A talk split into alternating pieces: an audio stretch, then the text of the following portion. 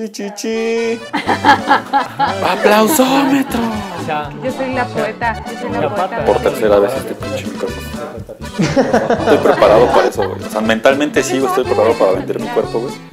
Tronera, Pero con ajonjolí. Estas ojeras no tienen nada que ver con mi vida cotidiana.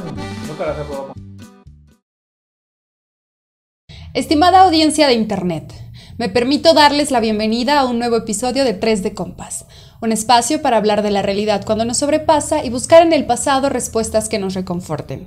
Casi nunca lo logramos, pero para eso estamos los compas.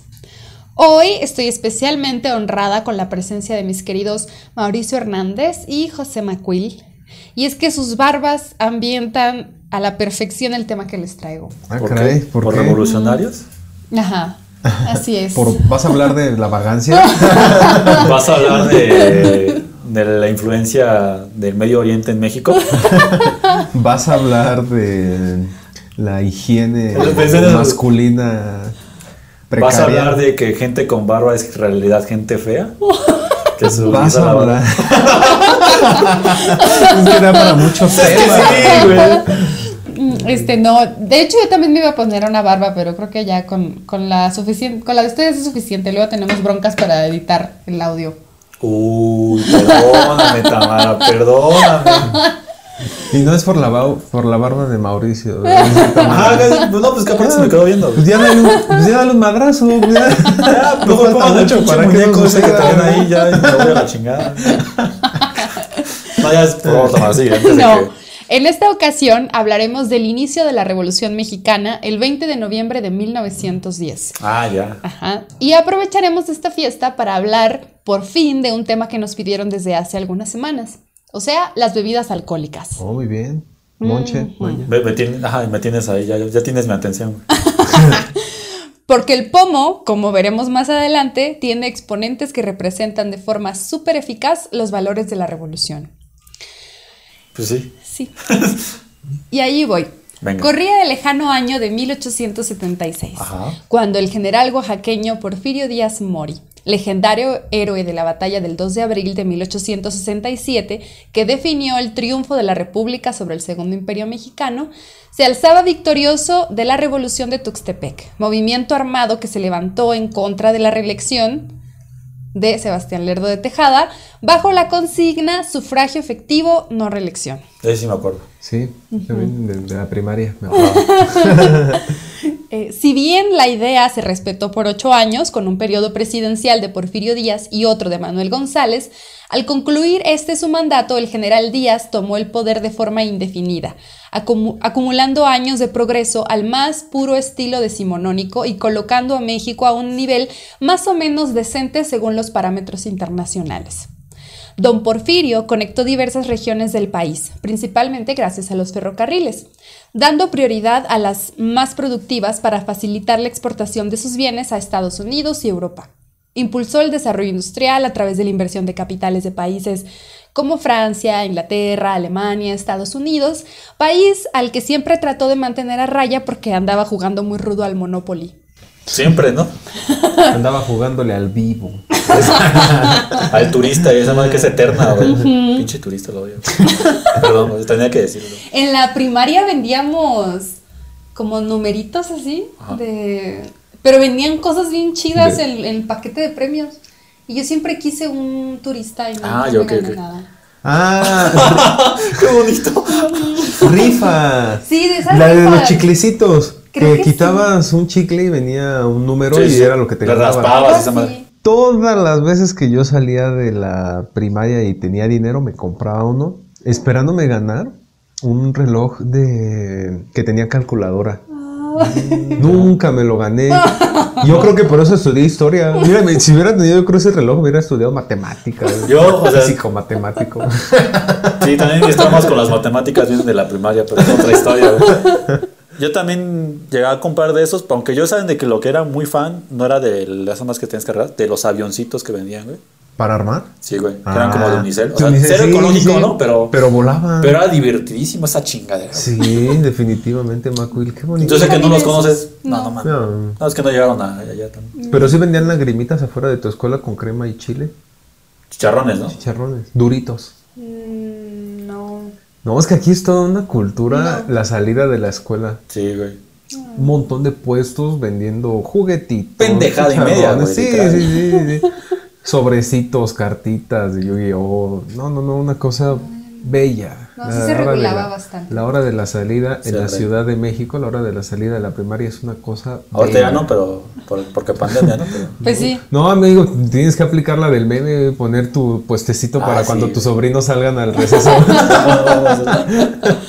pero a ver, Pero ahorita bueno. no, porque si no. Este, también explotó el potencial del campo, mexi- del campo mexicano, logrando un selecto número de latifundistas, o sea, señores con propiedades súper extensas como los Terrazas y los Krill en Chihuahua, que juntos eran dueños de poco menos que todo el estado. Además, anuló cualquier forma de resistencia a los valores de la modernidad contemporánea, y fue así como les declaró la guerra a los yaquis y mayas en 1895.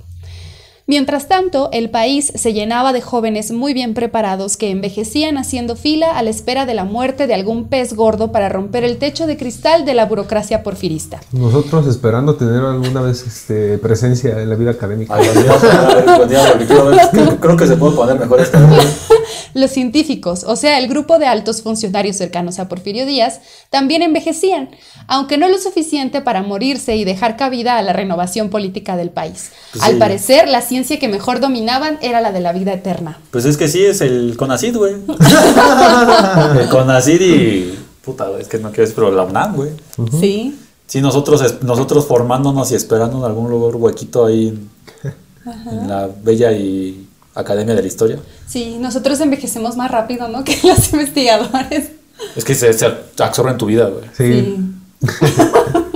Pero sí, eso, hoy es una pinche práctica bien, bien añeja, güey. Bien antaña, claro. Pues aquí nació la burocracia como la conocemos. Nunca lo van a soltar esas plazas. Esas plazas que siempre se mencionan, o esos pinches lugares que puedes tener y nunca vas a tener en tu vida, ¿no? Ajá. Qué Sí. triste, güey. Así es. Ya, por Pero eso bueno, mejor voy a poner una refacción allá, güey. Ya pues me voy a poner bien pedo. Seguramente. Bueno, finalmente, a principios del siglo XX, las circunstancias políticas para don Porfirio y su séquito de inmortales eran complicadas. En 1906, la fuerza pública se excedió terriblemente al reprimir con lujo de violencia una huelga de mineros en Cananea, Sonora, y el año siguiente replicó sus acciones en la huelga textil de Río Blanco en Veracruz. Por otra parte, también en 1907 ocurrió una supercrisis económica en los Estados Unidos que perjudicó bien cañón el sector productivo mexicano. Y es que para entonces los gabachos tenían más del 50% de las inversiones extranjeras en México, así que nos pasó igual que con la crisis del 82 y la del 86 y la del 94-95, también las del 2001, 2008, 2016, 2020. Siempre nos, nos putean bien cabrón, ¿no? Que bueno, estas no todas tuvieron que ver directamente con Estados Unidos, pero pues de todas formas Pero las sí, crisis nos afectan. La del 2020 no, sí. Pues no, la del 2020 sí fue por el, el de la burbuja inmobiliaria, ¿no? la del 2008, 2008, es... ¿no? 2008. Ajá, la del 2020 pues eh, el mundo está en crisis, ¿no? Pero bueno, ¿qué pasó? Pues que la racita perdió su chamba, su carro, su casa y hasta la seguridad de poder llevar comida a la mesa. Esto justifica por qué nos interesan tanto lo que pasa en Estados Unidos, ¿no? Como ahora las elecciones. Que todos nos volvimos expertos, ¿no? Ajá. No, es que si Arizona da los No, seis no, votos espérame, que espérame. necesita Biden, Hace unos cinco años, yo creo, publiqué algo que cre- creo que continúa vigente, ¿no? Y preguntaba yo, ¿habrá un tema en el que no sean expertos? Siempre, siempre Sí, veo que. Siempre hay opinólogos O sea, yo de sé, todos los temas. tal vez muchos de mis amigos y contactos se puedan ofender, pero sí, no, ma- mamadorcísimos, ¿no? ya, ya casi gana Biden, ¿no? Si ya casi, güey, no mames, con pedo le entiendes a las pinches matemáticas, güey. bueno, al menos en mi caso, güey. Para hablar de proyecciones y ya leyendo números. Sí, la verdad, pero ah, incluso hasta en las casas de apuestas estaba, güey. Que podías apostar por Biden o por Trump. Sí, te. Wow. Sí, las casas de En apuestas. Caliente, que es la, bueno, bueno, Caliente patrocínanos. Que es la, la mexa del señor Hank, que también es una fichita que si quieren algún día hago un capítulo de él. Sí. Claro que Este, sí. El, ese güey tenía la, tenían la, la apuesta abierta para ver quién ganaba. Trump o Biden. Güey, no mames, güey. Wow. El estilo de vida americano en su máximo esplendor. Sí. Pero bueno, Pero bueno, eh, por si no bastara con los ánimos populares, algunos sectores instruidos de la sociedad propagaban ideas reformistas e incluso revolucionarias a través de la prensa y en clubes políticos. Por ejemplo, los hermanos Cerdán en Puebla organizaron el Club Democrático de esa ciudad. ¿no? Carmen, de hecho, estaba súper activa ahí con las mujeres. E incluso su casa funcionó como depósito de armas una vez lanzado el plan de San Luis del que les hablaré más adelante. También estaba el periódico anarquista Regeneración, que circulaba entre los obreros y campesinos mexicanos. Sus ideas, así como las de otros periódicos contrarios al régimen, como El Hijo del Aguizote, El Demócrata, Vesper y otros, habían hecho florecer la esperanza democrática en los corazoncitos de los trabajadores mexicanos. qué bonito. Bien interesante, ¿no? El papel de la prensa en la historia de México. Pues siempre. Todo, lo- justo hablamos de los medios de comunicación. Es justo lo que iba a decir, más que la prensa, los medios de comunicación. Sí. Pero bueno, el sueño democrático también estaba bien sentado en la mente de un hombrecillo de carácter afable y buenos modales. Muy demasiado hombrecillo. Qué buen adjetivo. Coahuilense adinerado, instruido en Francia y en Estados Unidos en administración, estudió en Berkeley. En administración, comercio y agricultura, seguidor del espiritismo de Alan Kardec y el hinduismo también. Patrón apreciado por los trabajadores de sus propiedades, sobre todo en San Pedro de las Colonias, donde implementó muchos de los sistemas reformistas laborales que aprendió en Estados Unidos y en Europa. Un güey. Sí, un Eh. Ese es el, prototipo del ido a, eh, a- a consumir este, ¿cómo se llama esta droga que veíamos en el documental? Eh, ¿Peyote? Ayahuasca. Ayahuasca. Ayahuasca, ¿no? Ayahuasca, Ya claro. Me imagino a ese men yendo por ayahuasca. Yendo a la condesa a comprarse una cerveza que vale cinco veces lo que, lo que en realidad, güey. tomando Herbalife o algo así. No, no, no, porque el Herbalife ya no es tan, No, tan sí, está ya es más de, de pueblo, pues. Desgraciadamente. Pues este mm, white del siglo XX es Francisco y Madero. Yo, con Francisco, yo siempre tuve pedos en la primaria con güey. Porque yo pensaba que era Francisco Madero, porque decían, ¿y Madero qué? O sea, que eran dos personas llegando. en la primaria me acuerdo mucho. bonito, Que. Francisco y, porque yo decía Francisco Madero. y Madero. Y yo, ay, Ah, espera, ya, ya. dos personas. Por un lado el Pancho y por otro lado el Madero. Exacto, güey. Sí. Y ya después, este, Ignacio. maestra Hilda, la cual no, no sé en dónde quiera que esté, güey, es la que me ayudó mucho, güey, créeme. Mm. Ya no, me, me, me abrí los ojos y que era el mismo pendejo, ¿no? Le, le cayó un reglazo al Macuil. Ah, esa maestra, maestra me regalaba libros. A ver, a ver los puños, los puñitos. Así, ¿no? Me regalaba libros de historia, me regalaba. Me regaló Laberinto de Soledad de Octavio Paz. Hasta Para un niño de primaria era demasiado, güey. Yo lo, lo leí más o menos, pero después ya lo entendí, güey. Pero sí, esa maestra sí. Imagínate yo, todo, güey, pensando que eran dos personas. Francisco y Madero. Dije, ah, no mames. Oiga, maestra, y, ¿Y Madero Hidalgo, Hidalgo y Costilla también. Así, güey. ¿no? Bueno, Francisco y Madero, un liberal admirador del general Díaz, admirador del general Díaz, de Juárez y la constitución de 1857. De todo, ¿no? Sí.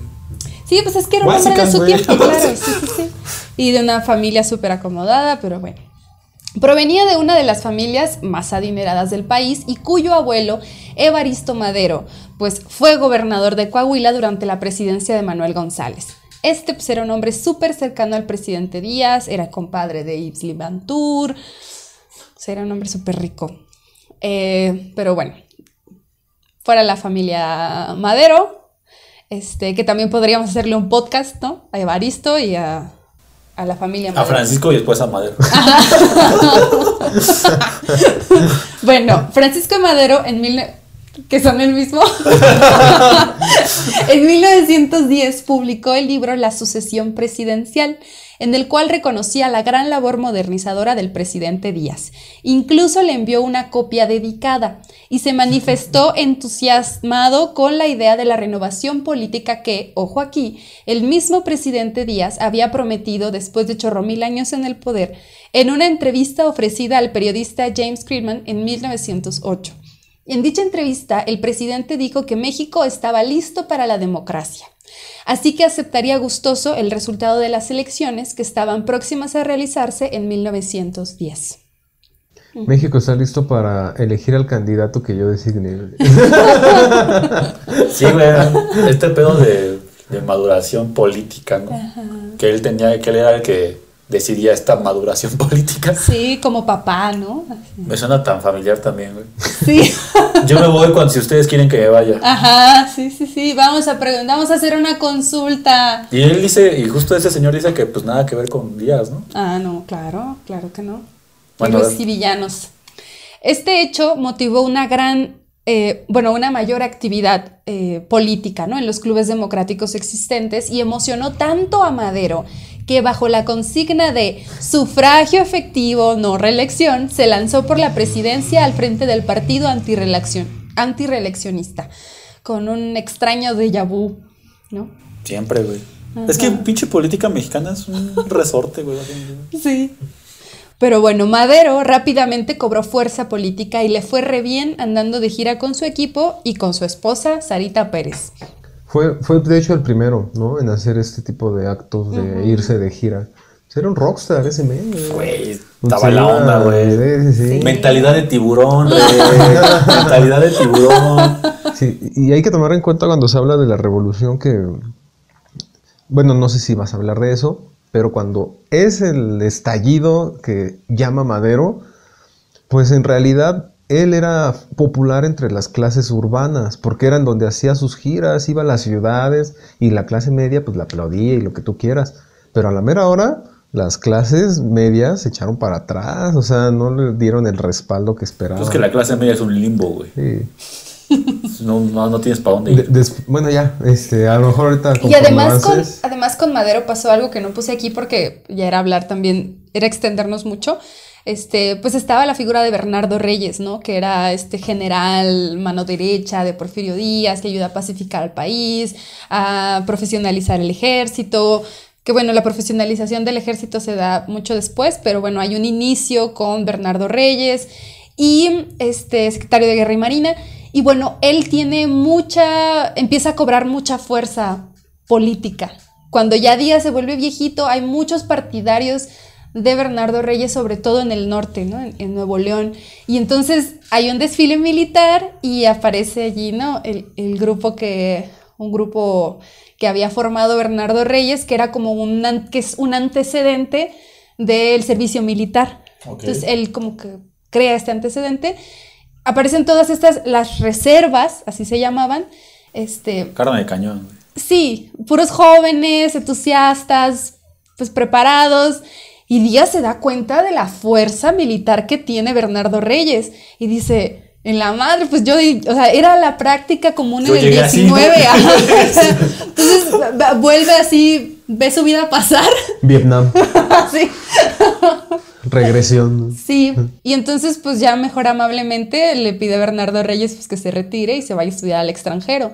Pero para ese momento, pues Bernardo Reyes es un militar y pues acata las órdenes del jefe, pero tenía un montón de partidarios y muchos de estos partidarios, sobre Se todo en el norte y en la región ajá, de- del occidente, se van con Madero. Entonces era como ese capital político, ¿no? Que tiene. Verga, güey. Porque pues también veían a Madero así como, "Ah, ese chamaquito que, ¿no? Hasta que ya. Chamaquitos. Aquí está cajón ahí. Sí, mi rey, güey. Pero bueno, este, todo iba bien en la gira, ¿no? Pasaron por Guadalajara, Puebla, Orizaba, Guanajuato, como dices, en las ciudades. Y todo bien hasta que llegaron a Monterrey. Uy. Ahí se lo llevaron preso a Madero por negarse a dar información del paradero de Roque Estrada, el presidente del partido, quien el día que llegaron a Monterrey, o sea, el 5 de junio de 1910, se le puso al brinco a un oficial de policía porque quiso disolver un mitin improvisado de Madero, con el siguiente intercambio de palabras. A ver. ¿Te gusta El- tu prima? No, a ver. Échame Bueno. a tu prima, es mi esposa, cabrón. Bueno, el poli Morelos Zaragoza se llamaba. Ajá, ajá. Ajá. Dice, ¿usted sabe con quién está hablando? Le dice a Roque Estrada. Y Roque Estrada contesta, con un policía. No hallo, no güey. No hallo incoherencia en su lógica, güey. Pero después de Suena, eso- suena algo que yo diría, ¿sabes? O sea, porque luego siempre- tan Sí, me imaginé. Sí. Sí, güey. No, O sea, policía. Me acuerdo, me acuerdo Policía. mucho, güey, de una vez que, así rapidísimo, que cuando la primera vez que me asaltaron rumbo, que iba por la prepa, güey, me, me alcanza un güey y me dice, me pide cinco pesos, güey. Y yo le di cinco pesos, güey. Dije, ah, tengo, y me seguí.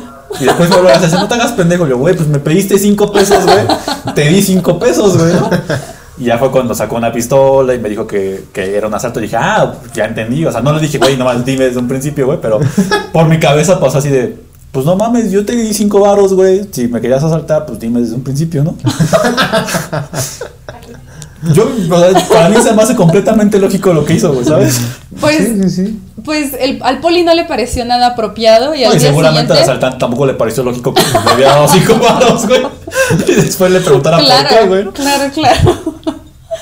Y al día siguiente pues fue a buscar a, a Madero, se hicieron de palabras, es que Roque Estrada fue muy grosero, bueno, total que se tira a perder Roque Estrada, lo andan buscando y Madero se niega a decir dónde está. Y Ah, pues se que fuga. Se fuga, sí. O y se los llevan presos a los dos. O sea, todo, güey, el poli, güey, lo tenía ahí, le preguntó, le dijo que era un poli después no lo pudo detener.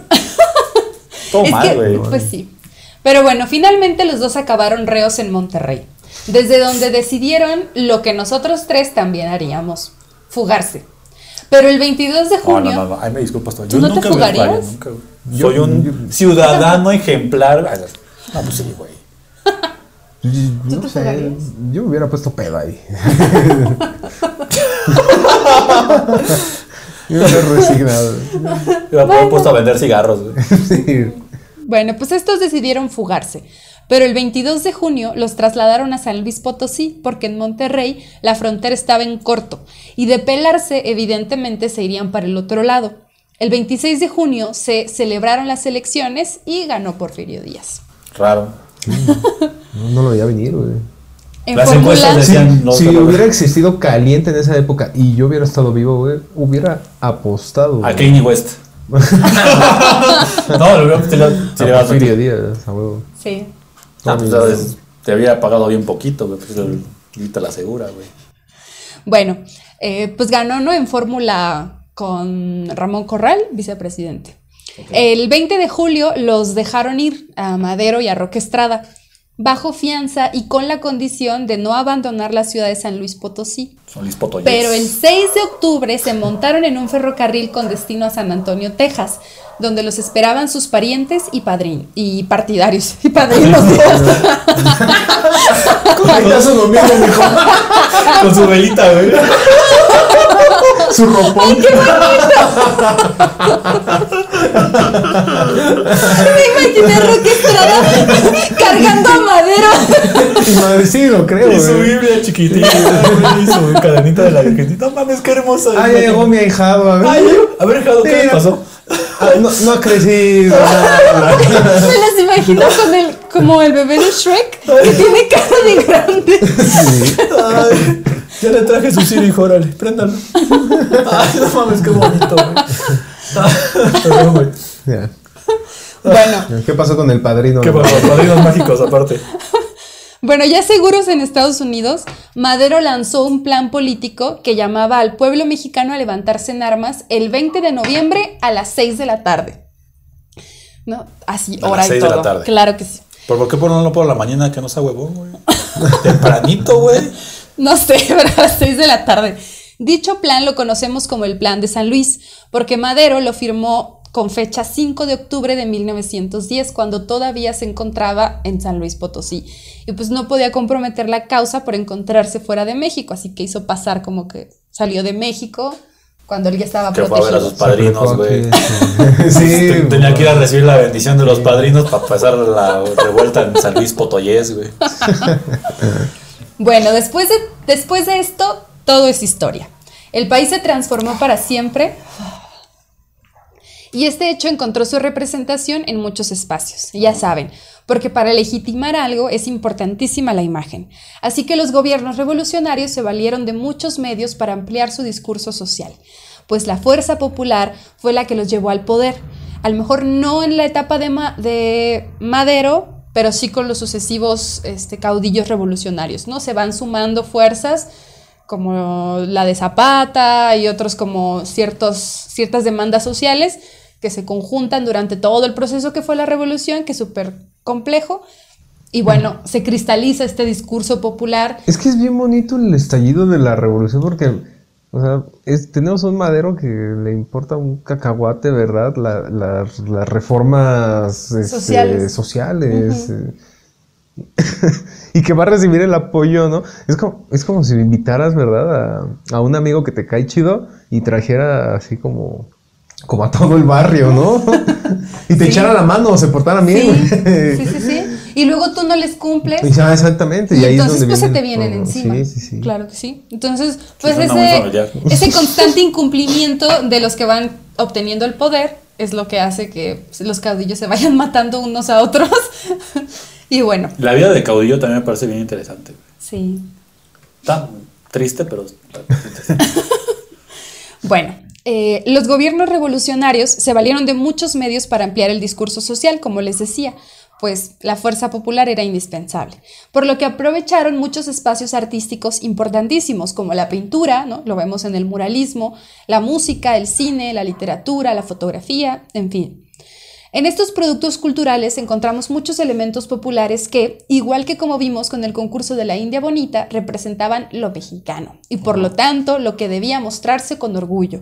Y pues déjenme que les cuento que estos criterios también incluyeron al pomo, especialmente al pulque y al tequila. Estábamos en tensión, Yo- y yo. Sí, yo ya estaba como en ansiedad, güey. Así de, de esas de adicción, güey. Así de, no, quiero hablar del pomo, güey. Bueno, hoy vamos a hablar solo del pulque y el tequila porque el mezcal y bueno, otras bebidas que nos habían solicitado no, corta pues, todo, ya, se prestan para otros para otros temas No, sí. interesantes. Y aparte son como de las bebidas como, pues como más tradicionales. Porque pues hay muchas bebidas que ya muy... El mezcal también parece muy tradicional. Pero, Sí. Pero el mezcal tiene, ha tenido una evolución que Y tuvo una querella aparte. vale la pena verlo en aparte. Ajá, tuvo, tuvo una, también una querella sobre el, el origen. Mm. Se lo estaba peleando dos estados de México. Oaxaca y nunca otro estado.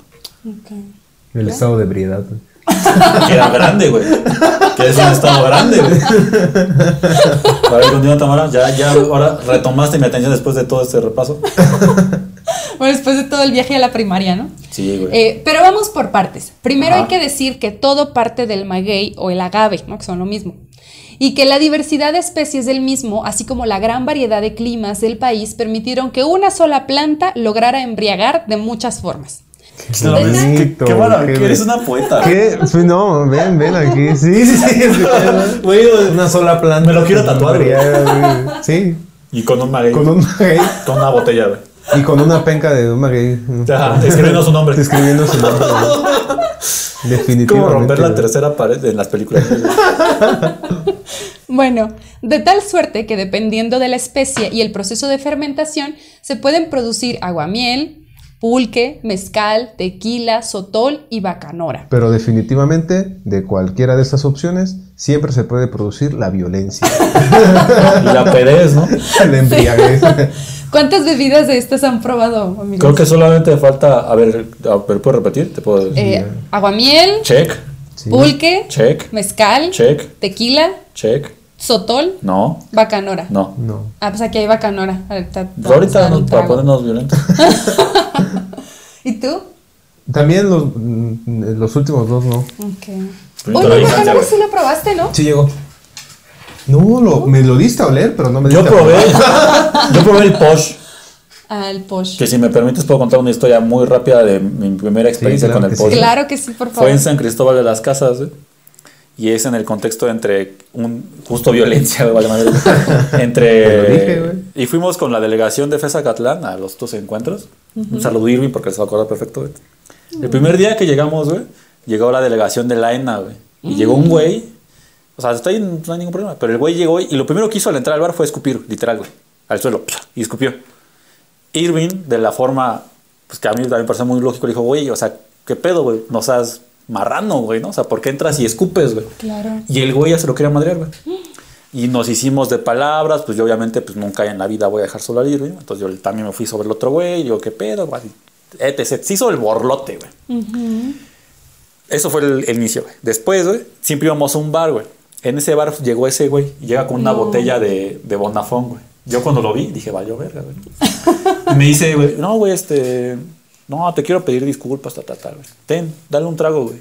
Es posh, güey. Lo prepara mi familia. Mi familia es de aquí, güey. Ah, va. Le di un trago, güey. Verga, güey. No mames, güey. Chido, güey. Te lo juro. Hay unas escaleras para subir al segundo piso, güey. Pon tú, las escaleras están aquí, ¿no? Yo di el paso y yo estas escaleras las vi aquí. Entonces di el paso a la nada, güey. O sea, las escaleras se me movieron, güey, de una forma impresionante, güey. No manches. Y de un pinche trago de pollo, güey. Así me puse pedísimo con esa madre. güey. Fui para abajo, güey, y después dije, güey, qué pedo. Con- Pero no se me quedaron mis caguamas, güey, eso sí, güey. Ah, no, obviamente. No, ya. claro que no. Que sí le, le di un buen madrazo al pollo porque yo vi una botella de Vodafone y dije, pues, no Pues sí. puede ser tan bueno. ¿Qué puede pasar? ¿Qué puede pasar? Claro. Pero sí, el pollo está, está violento también. Ese es de maíz, según yo. Ah, no sé. Según yo, ¿Es el pollo es de maíz. Bueno, no sé, no yo sé. de- no sé de qué destilado sea el posh, pero a mí también una vez me borró la memoria por completo. Sí, está cabrón. ¿eh? Sí. Pero bueno, el pulque se extrae de un tipo de agave o maguey especial. El, y aquí no voy a pronunciarlo bien, estoy segura. Ya hiciste un McQuill. Sí, advierto. Toda tu escuela, amigo, ¿estás orgulloso? Eh, Se te ve, se te ve la cara Venga, venga, venga. Sí puedes, güey. El agave atrovirens salamiana o americana. Y según reza la tradición conchera, era la bebida de los dioses mexicas encarnada en Mayagüel, cuyos restos fueron sembrados en la tierra por el mismísimo Quetzalcoatl y de los cuales brotan los magueyes. Se trataba de una bebida ritual, por lo que solo se le ofrecía a los dioses, ancianos, a las recién paridas, guerreros y sacerdotes, mientras que los hombres comunes y corrientes únicamente podían disfrutar de este elixir durante las celebraciones de muertos, cuando entonces sí se ponían unas pedotas.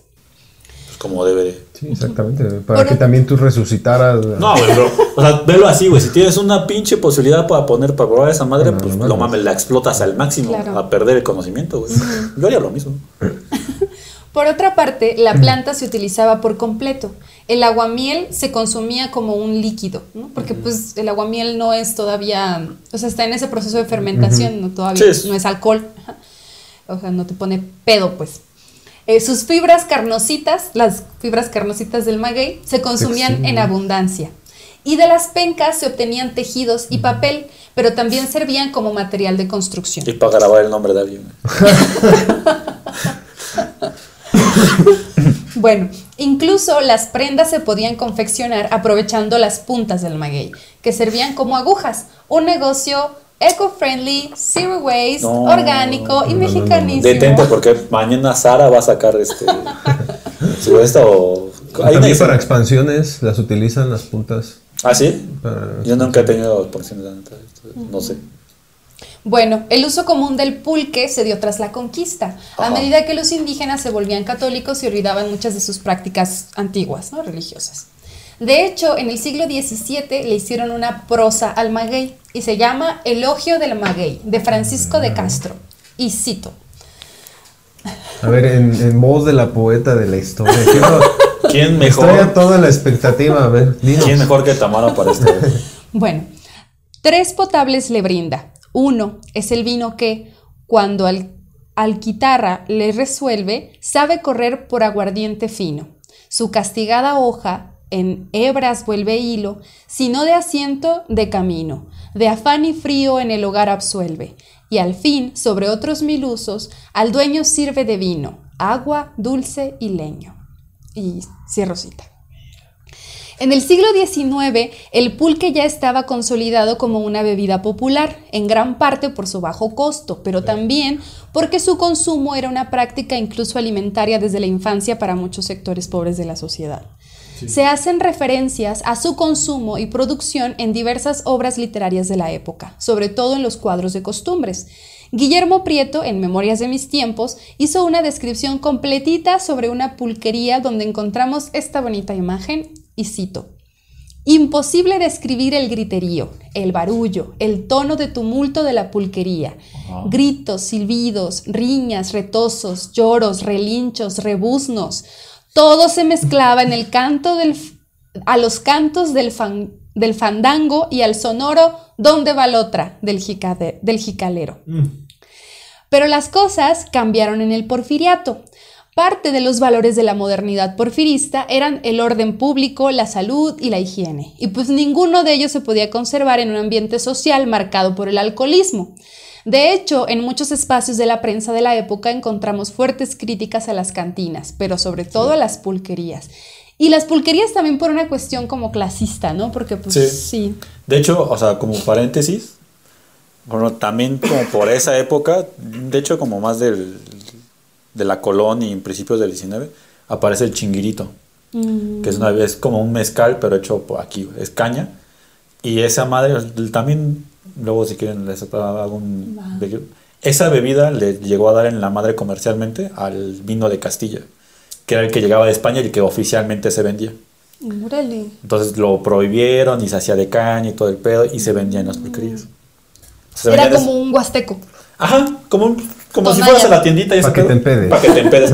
Porque aparte lo podías, había como distintas recetas. ¿no? Y eh, muchas de ellas dice que justo para violentarlo, o sea, para ponerlo más fuerte, tenías que utilizar cana de perro y otra madre. Wow. No, la verdad es que creo que Tututi, que también le mandamos un saludo, era uno ahí, una vez este, llegó a preguntar qué era la cana de perro y es como una... Y la lumbre, son como, como decir condimentos para que fermente más rápido. Órale. Yo quiero agregar ahí también este, a un da- datito curioso de las pulquerías y de la embriaguez y de la cultura de, de ponerte pedo.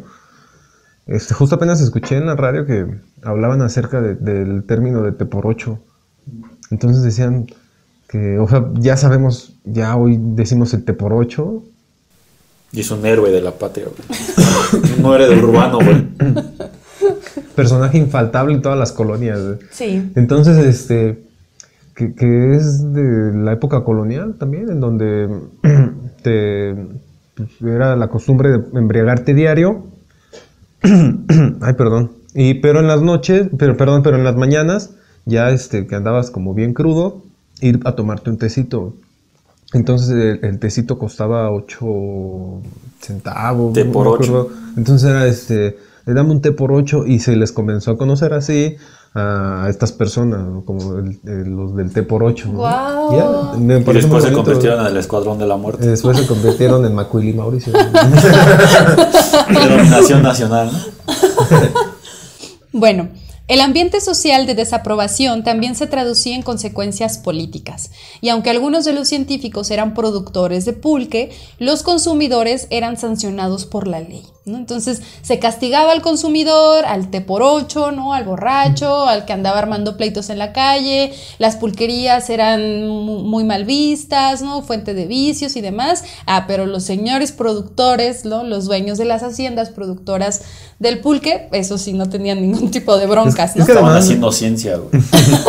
Ah, Para agregar a la descripción de este señor Guillermo Prieto, eh, era una cosa maravillosa. Este, yo me lo imagino, porque además estaba esa cuestión de los antojitos mexicanos. Una vez leí un artículo de los antojitos mexicanos, en donde, pues era.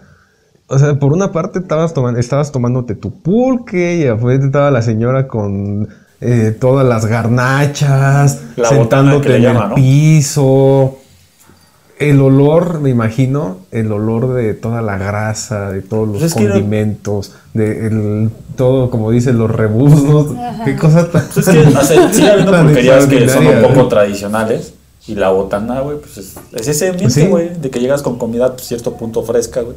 O comida del día que se tiene que acabar ese día, güey. No, y aquí lo que leí en el artículo era precisamente todo lo contrario, todas las enfermedades por toda la comida que, No, sí, pues es que no. que llevaba ahí días y vámonos, le echas un montón.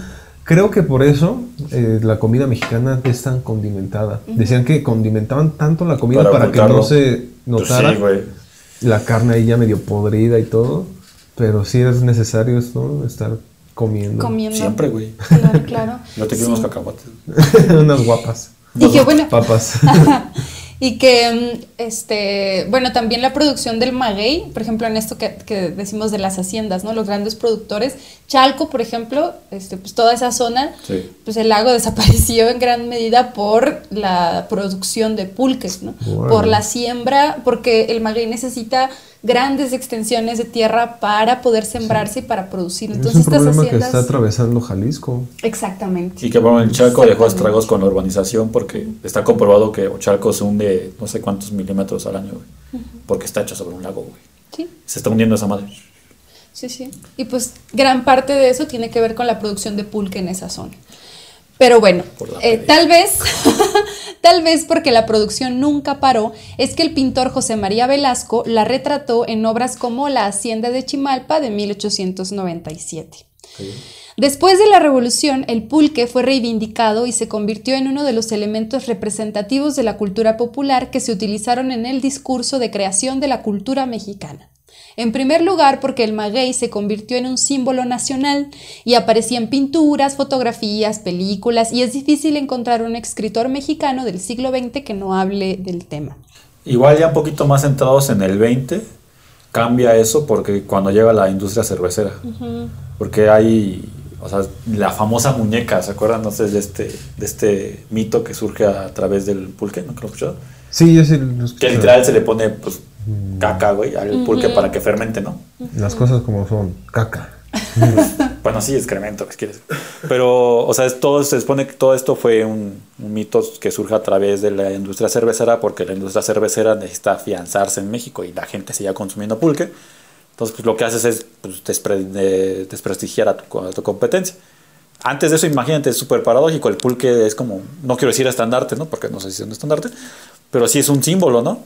Y después la dinámica económica hace que ese símbolo pierda un poco de relevancia con la aparición de la cerveza que estamos tomando, de hecho.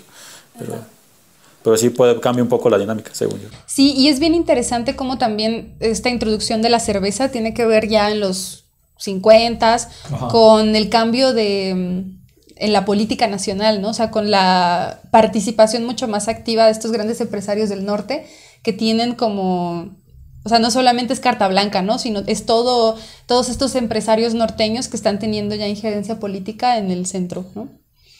Pero bueno, eh, por su parte, el pulque fue mostrado en el cine a través de la representación de haciendas pulqueras, donde aparecían el tinacal, o sea, el lugar donde los tlachiqueros iban a entregar el aguamiel para que el tinacalero, o sea, el mayordomo de la hacienda, quien se rifaba el registro del producto para después convertirlo en pulque, venderlo, ¿no? El administrador. Los tlachiqueros son los trabajadores que extraen el aguamiel de las pencas del maguey y preparan las plantas para que siga produciendo. Estos hombres se apoyaban de castañas, a cocote, el raspador y por supuesto su burrito de carga. Sobre el cine recordarán que viva México, ¿no? La película de Sergei Eisenstein Ay, pues que se escribió a México, pues. este, una joya del cine que representa el discurso revolucionario en su forma más radical. La explotación desmedida de los trabajadores que hizo estallar la revolución. Una oda al espíritu supuestamente socialista del pueblo mexicano. ¿no? Una cosa muy extraña a la vista del presente, pero pues era un escritor pues, soviético. Pues es la, Sí, la URSS. justo decir, pues sabes que. Propaganda. Así es. Finalmente, quisiera retomar las palabras de Rodolfo Ramírez Rodríguez en su artículo La representación popular del maguey y el pulque en las artes, y cito, una imagen, al convertirse en símbolo cultural, reconocido y cargado de valores para una sociedad determinada, es una muestra convincente de su importancia política y trascendencia en la cultura. En el caso de nuestras imágenes populares del pulque y maguey, es claro que fue un éxito su inclusión en las representaciones de lo mexicano y de la cultura nacional del siglo XX. El tequila, bueno, sí, Rosita. El tequila, por su parte, es otro producto derivado del maguey, aunque con una historia diferente. En primer lugar, se trata del destilado de una especie de agave endémica de México, denominada, y aquí voy de nuevo, Venga, Tamara, sí puedes. Tabacuilear, ya te vamos a hacer verbo. tequilana Weber o Weber, no sé, azul. bebe. Pero no sé si es gringo o es alemán. O sea, no sé si es inglés o es alemán. Pero bueno, tequilana Weber a- azul. Y cuya producción se concentra principalmente en el estado de Jalisco. ¿no? Su producción y consumo son coloniales. En el siglo XVI, el agave se utilizaba como. ah, me fui. Como material de construcción y para extraer fibras textiles, ¿no? Pero en el siglo XVII se descubrió su potencial embriagador y comenzó a destilarse de forma artesanal hasta el siglo XVIII. En el XIX el proceso se industrializó, es decir, que se sistematizó y produjo en masa. Durante estos años, las plantaciones de maguey acapararon el espacio geográfico del occidente de México y vaya que se necesita harto terreno para sembrar agave, ¿no? Lo que decías, que se está acaparando, está desgastando el suelo Y ese es un trabajo de historia ambiental muy interesante que podemos hacer. Yo no puedo. Gracias. No tengo las herramientas teórico-metodológicas para hacerlo. Bueno, asimismo, toda la cultura de la región se modeló en torno a las prácticas tequileras. En ciudades como Tequila y Arandas, ¿no? en los altos de Jalisco, la producción tequilera configuró toda la estructura social y colocó los poderes y sus representantes en su lugar. Esta sincronía de la industria, o sea, el producto y el pueblo que lo produce y consume, constituyen algo llamado paisaje agavero, el cual fue declarado Patrimonio Cultural de la Humanidad por la UNESCO en 2006. O sea, el paisaje agavero, o sea, el plantío de agave. Ajá, o sea, la, la industria se convierte en patrimonio. Se convierte en patrimonio. Qué chingo. La industria y todo lo que conlleva, o sea, la, donde se hace y todo, pero también las plantaciones de maguey, los pueblos y con ellos la, pedez, güey. Exactamente. Somos patrimonio, güey. Exactamente.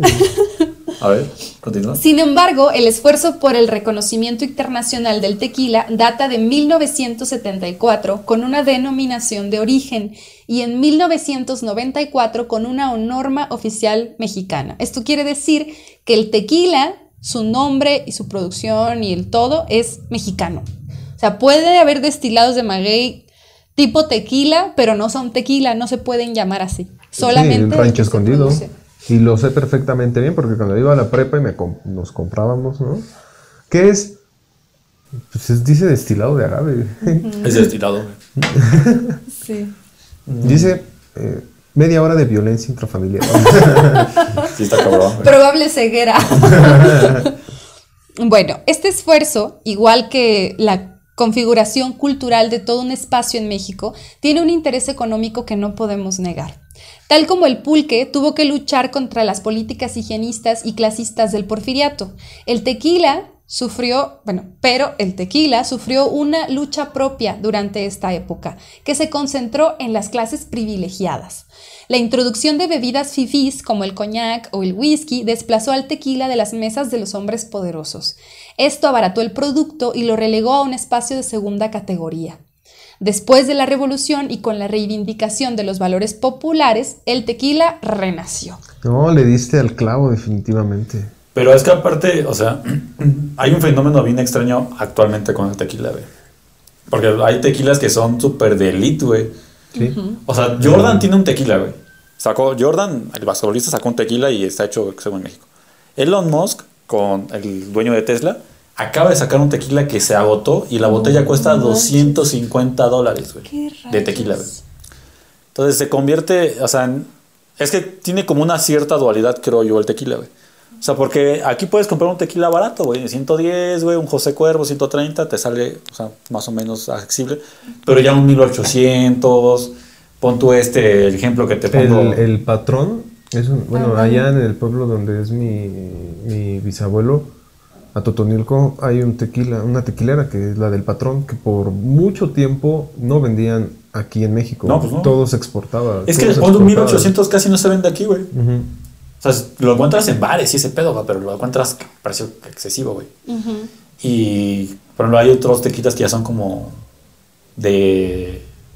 Como, no quiero decir artesanales, güey, pero son como de como estos de Jordan, como estos de Tesla, güey, que solamente son series, ¿no? O sea, son limitados, güey.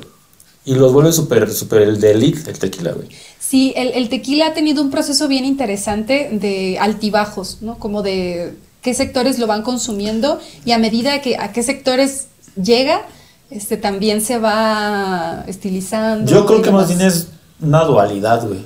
Porque, o sea, es como una. Tanto se puede vender como a precios o sea, 250 dólares son que como 4 mil pesos, 4 mil 500 pesos.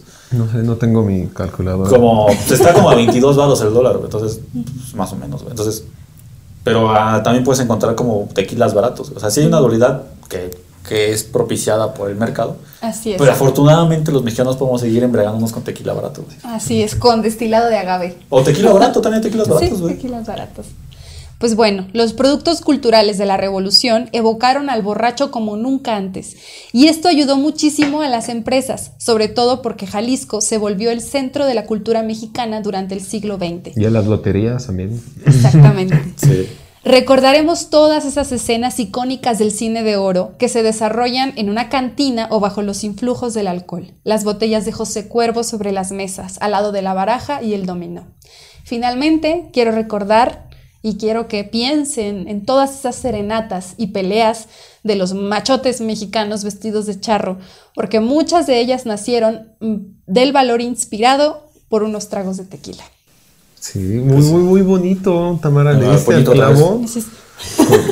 Esta cuestión de... Se lidia mucho, se batalla mucho cuando vienen estas fechas como nacionales, ¿no? Las fiestas de la independencia y todo el asunto, porque pues, es- se, se trata de tomar tequila porque dicen, ah, es que es lo más típico de México y tratas de explicar esta parte de que, bueno, mm, pues es que es una construcción del siglo XX. Y es la construcción social que, que se va estableciendo, güey. Y, y la, vamos, la cultura de la embriaguez, güey, pues sí tiene mucho que ver, tal vez sí con, con la bebida como tal, digamos, tequila, mezcal, este, posh, bacanora, todo eso. Pero tiene, tiene muchos avatares, ¿no? Justo tiene al tequila tal vez como máximo exponente en México, porque justo la revolución no lo heredó, pero si tú te vas a otro lado, pues no sé, por ejemplo, en el norte se toma bacanora o algo así, ¿no? O Sotol, por Digo, ejemplo, Sotol, en perdón. Chihuahua. O sea, tú vas allá y la cultura de la- de la embriaguez, sí, puedes tomar tequila, sí, puedes tomar algo así, pero creo que tiene distintos avatares la cuestión del manejo del alcohol, ¿no?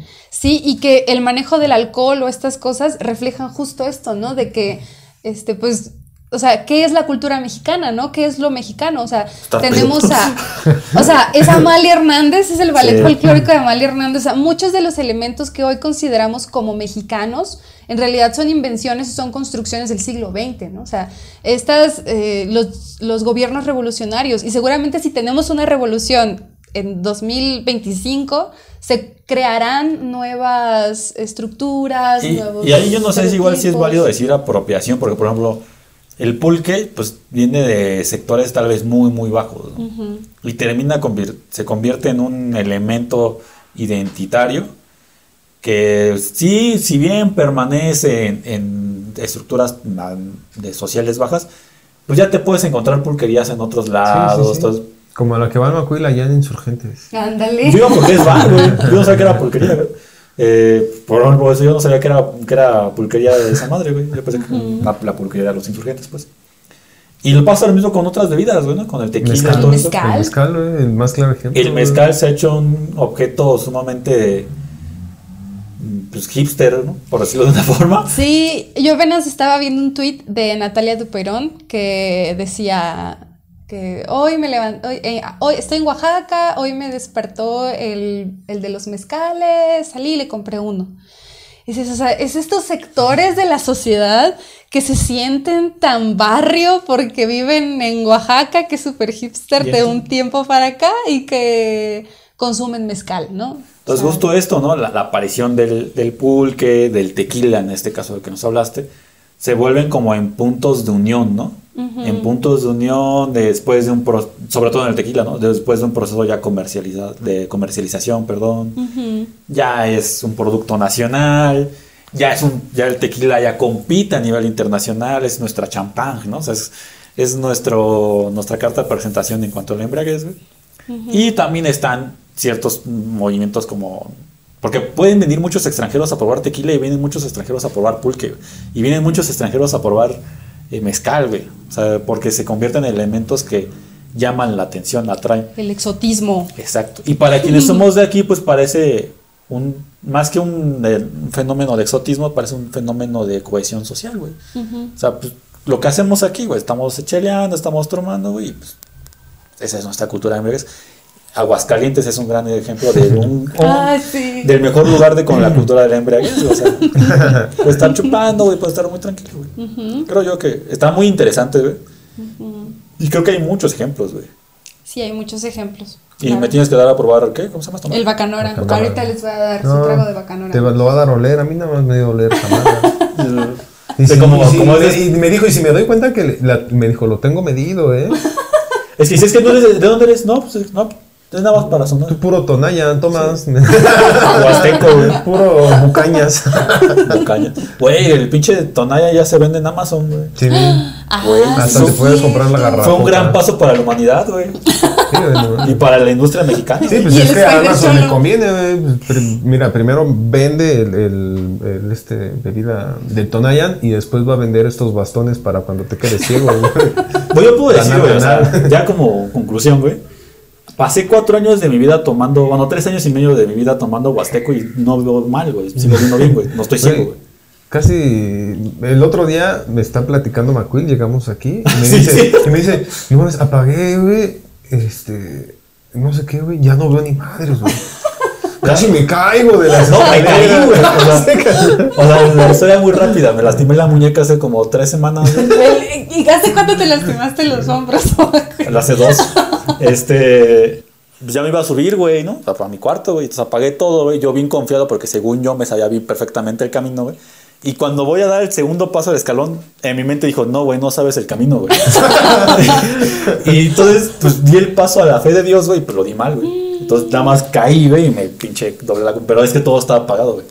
Pero yo no, yo no lo achaco al Huasteco. Me niego a decir que fue el Huasteco. Conclusión, si quieren ser como Macuil, tomen tres años y medio huasteco. güey.